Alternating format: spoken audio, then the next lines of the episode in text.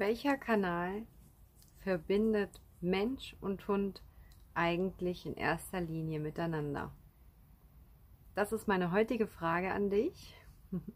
Herzlich willkommen beim Happy Hundemensch Podcast. Ja, wir wünschen uns ja alle diese innige, tiefe Verbindung mit unserem Hund. Manche nennen es auch Bindung ähm, oder eben auch dieses gegenseitige Vertrauen, das gegenseitige Verlassen können. Das ist, würde ich sagen, die Essenz für ein glückliches Leben miteinander. Ja, wie möchtest du diese Verbindung herstellen und wie machst du das in der Vergangenheit bis jetzt? Ich habe irgendwann an einem gewissen Punkt festgestellt, dass ja, dass wir verlernt haben, auf unsere Intuition zu hören und immer wieder in dem Verstand festhängen und ja, da diese ganzen Dinge, die wir auch von außen so gesagt bekommen, ob wir es so wollen oder nicht, mal dahingestellt, ähm, die quatschen uns sozusagen immer rein, wenn es darum geht, zu empfangen, was der Hund uns sagen möchte. Natürlich gibt es Menschen, die können den Hund dolmetschen, weil sie sich gut auskennen mit Hunden. Und das kann auch gut laufen.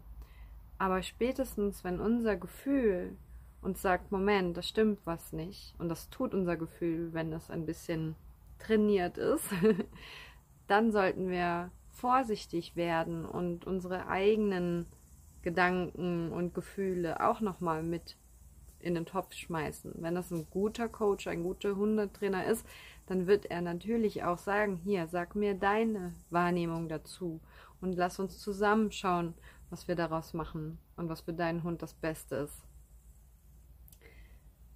Der Kanal, auf dem wir mit unseren Hunden am, am meisten verbunden sind, ist eigentlich das Herz, also Herz zu Herz. Das ist das, wo du die Nähe, die Verbindung, die Liebe zu deinem Hund spürst. Also jetzt einfach nur das pure Sein, ja, wo es noch nicht darum geht, irgendwelche Entscheidungen zu treffen, irgendwas zusammen zu tun, sondern einfach nur, du mit deinem Hund auf dem Sofa liegst oder was auch immer, einfach dieses Dasein und dieses Verbundensein, das ist die Herzensebene.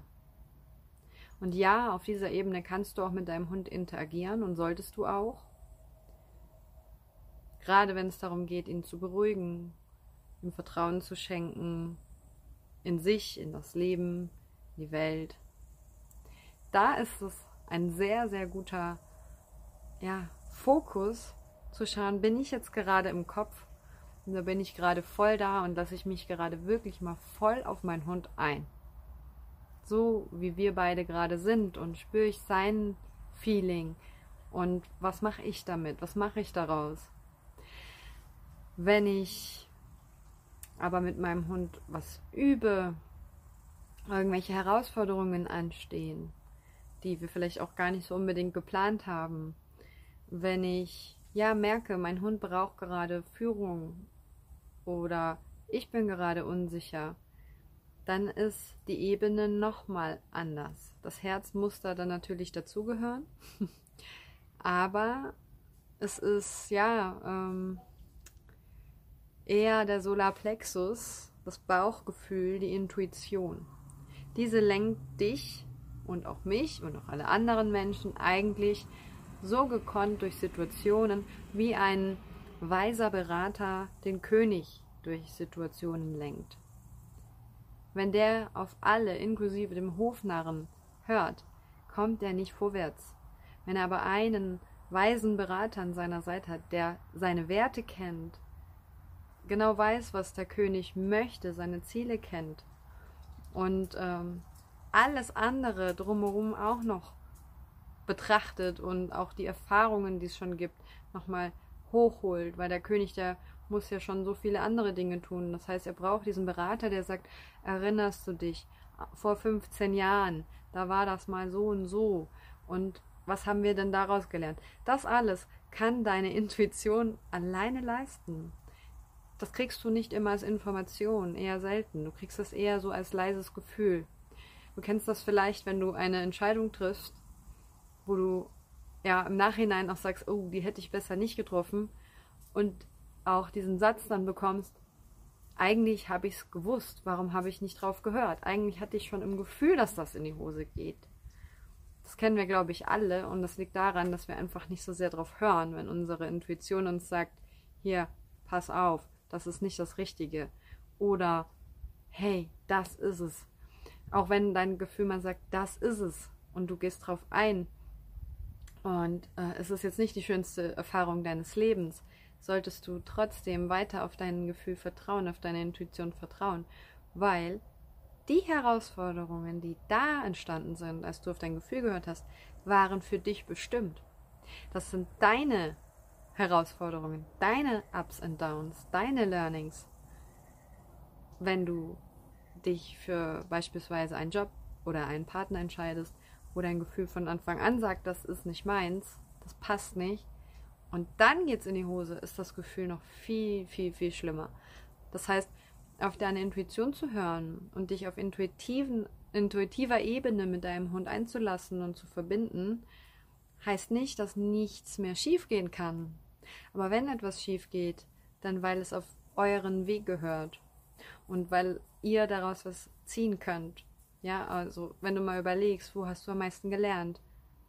aus den Situationen, die easy waren und total schön und harmonisch, oder aus den Situationen, wo du ganz schön an deine Grenzen gekommen bist. Das ist es eben, was äh, ja, was wir Menschen ganz bewusst sehen können und was Hunde instinktiv spüren, dass das, was sie erleben, weil sie ja eben sehr intuitiv sind, dass das ihr Werdegang ist, ihr Wachstumsprozess. Und wenn ein Hund ein paar Jahre hinter sich hat, wenn er schon vier, fünf ist, merkt man so eine gewisse Reife. Vor allem, wenn er ein ganz gutes Leben geführt hat. Auch wenn da Herausforderungen waren, aber sagen wir mal, er ist gesehen worden, er konnte sich ein bisschen ausprobieren, er ist gehalten worden in seinem Wachstumsprozess. Ab einem gewissen Punkt macht er fast alles alleine mit sich aus und orientiert sich klar noch an seinem Menschen, wenn er vielleicht mal an einen Punkt kommt, wo er sagt, hm, da bin ich mir jetzt gerade nicht so sicher. Aber so, sage ich mal, der Alltag läuft. Der braucht seinen Menschen nicht in der Form als Helfer. Er braucht ihn klar als Begleiter, als Freund, als, als äh, ja, Austauschpartner, als Wegbegleiter, aber nicht mehr, weil er selber nicht mehr klarkommen kann.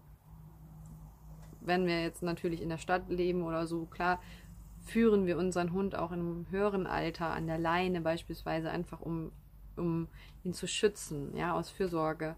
Aber nicht, weil er unbedingt schlechte Entscheidungen treffen muss, sondern einfach, ja, weil er eben ein Hund ist und er in einer Welt lebt, die wir Menschen geschaffen haben. Das muss ein Hund nicht immer so verstehen. Und da ist natürlich schon hier und da noch Führung gefragt. Er wird nie 100% selbstständig sein können, es sei denn, wir leben irgendwo auf einem Berg, wo drumherum niemand lebt. Ähm, aber sobald da nur ein Nachbar ist, der sich daran stört, wenn unser Hund da hinstreunt, kann das schon wieder sein, dass wir mehr aufpassen müssen.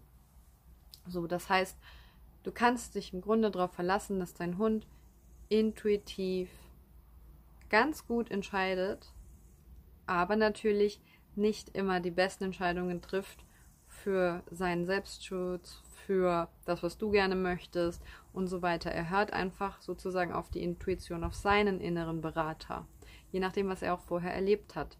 Beim Hund kommt da auch noch ein viel höherer Anteil an Instinkt dazu. Das haben auch wir Menschen. Also du kennst das bestimmt, wenn zum Beispiel ein Auto ganz schnell auf dich zufährt und du stehst auf der Straße, du denkst nicht mehr drüber nach, oh, ich gehe jetzt vielleicht mal auf den Gehweg, sondern du, äh, ja, springst einfach zur Seite und, ne? Also, weißt, weißt schon, was ich da sagen will. Also, dein Instinkt ist aktiv.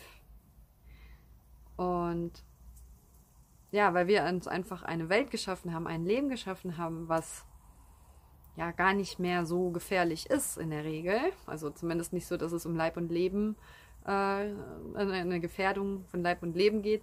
Ähm, ja, haben wir den Instinkt nicht mehr ganz so bewusst. Natürlich führt er uns trotzdem unbewusst, zum Beispiel bei der Partnerwahl oder auch beim Essen oder eben Schlafen und so weiter. Also die Instinkte laufen natürlich immer mit, Beim Hund sehen wir sie eher mal, weil dieses Instinktverhalten beim Jagen oder so buddeln, wenn sie zum Beispiel, Ida war jetzt äh, scheinträchtig und hat sich dann so Kuhlen gebuddelt. Ich glaube nicht, dass sie darüber so super viel nachgedacht hat. Sie hat es halt einfach gemacht, weil ihr Instinkt ihr das gesagt hat. Und es ist sozusagen, wenn man es mal in Prozent sieht, beim Hund ungefähr 30 Prozent oder 20 Prozent Instinkt, je nach Hund.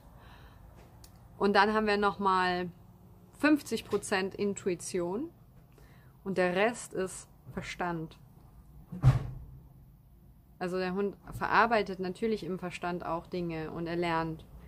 Aber deswegen sind Hunde so äh, große Verknüpfungslerner, weil Verknüpfungen, unterbewusste Verknüpfungen, zum Beispiel anderer Hund gleich gut oder gleich schlecht, ähm, das ist ja auch etwas Intuitives. Das kennst du von dir selbst, wenn du ähm, ein Bild siehst von einer Nudelfirma, Miracoli oder was weiß ich, du, du hast da auch eine Verknüpfung zu. Du fühlst dich entweder gut oder schlecht, so arbeitet die Werbung.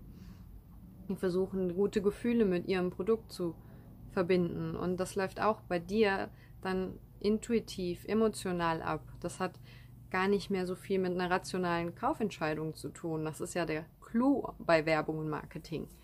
Ja, das, äh, das Hirn darf nur bedingt mitsprechen, wenn es um Kaufentscheidungen geht. Sie werden in der Regel emotional getroffen. Schon lange bevor das Hirn sich entschieden hat zu kaufen. So, und so ist das sozusagen für deinen Hund auch. Er wird emotional, instinktiv, intuitiv durch den Tag gehen und spontan entscheiden, was gerade für ihn Sache ist.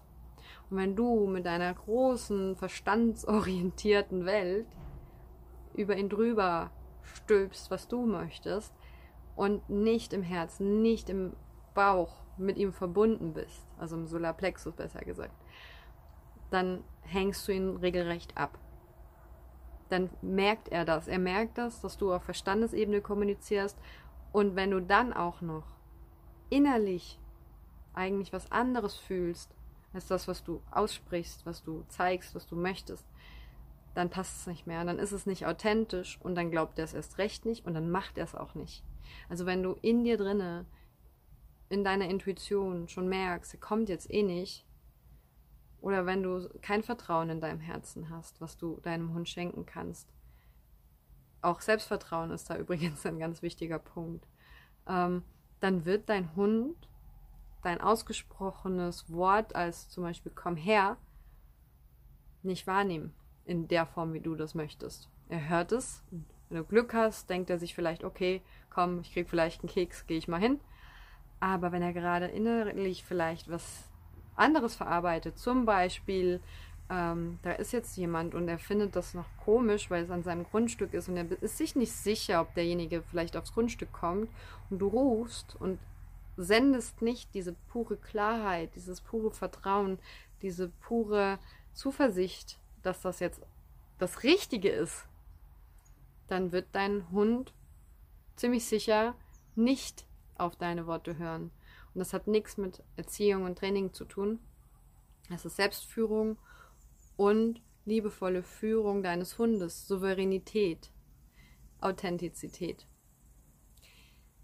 Es ist ein wunderschönes Thema, diese intuitive Verbindung mit dem Hund herzustellen und mehr nach innen zu horchen als nach außen, mehr dem Hund zuzuhören, vor allem als irgendwelchen Fachleuten oder Nachbarn oder anderen Hundehaltern oder was auch immer. Ich möchte dich wirklich, wirklich dazu inspirieren, dass du für dich zumindest prüfst, wie sich Dinge anfühlen, bevor du sie tust. Das ist schon mal der erste wichtige Schritt. Und die Dinge, die sich nicht gut anfühlen, nur so als letzter Tipp, sind in der Regel auch nicht gut. Stell sie bitte in Frage und suche nach Alternativen. So hat mein Weg zu dem, was ich heute mit meinen Hunden lebe und mit meinen Kunden lebe, ähm, so hat er überhaupt erst angefangen, weil ich irgendwann ab einem gewissen Punkt mir selber erlaubt habe, auf mein Gefühl zu hören und auch Dinge spielerisch auszuprobieren mit meinem Hund, die sich gut angefühlt haben. Und der nächste Schritt ist, dass du eine Verbindung, eine empathische Verbindung aufbaust zu deinem Hund über Herz und Solarplexus, dass du auch weißt, ob dein Hund sich dabei wohlfühlt, nicht nur du. Und ein kleiner Wink schon mal vorweg. Solange du dich schon mal wohlfühlst, ist das ein sehr gutes Zeichen dazu. Aber trotzdem muss man seinen Hund auch noch mehr an sich ranlassen. Man muss sich in ihn hineinversetzen und man muss ihn kennenlernen um es hundertprozentig gewährleisten zu können, dass er sich auch wirklich wohlfühlt. Und darum soll es dann in der nächsten Folge gehen. ich wünsche dir eine wundervolle Zeit mit deinem Hund. Es ist ja jetzt ein tolles Wetter momentan. Jetzt ist Wochenende. Und ja, ich werde das auch richtig genießen. Ich werde mal zwei Tage gar nichts mit irgendwelchen Hundethemen machen. Das ist zwar bei mir selten, weil ich liebe das Thema einfach, aber dieses Wochenende habe ich mal so richtig das Bedürfnis, einfach mal nichts zu denken, nichts zu tun und nichts großartig zu bewegen, auch wenn es intuitiv ist, einfach nur mal zu sein. Und ich hoffe, das gönnst du dir vielleicht auch mal so die nächsten Tage, zumindest in manchen Momenten. Gut, dann freue ich mich, wenn du wieder dabei bist beim nächsten Mal und wünsche dir noch eine gute Zeit. Tschüss!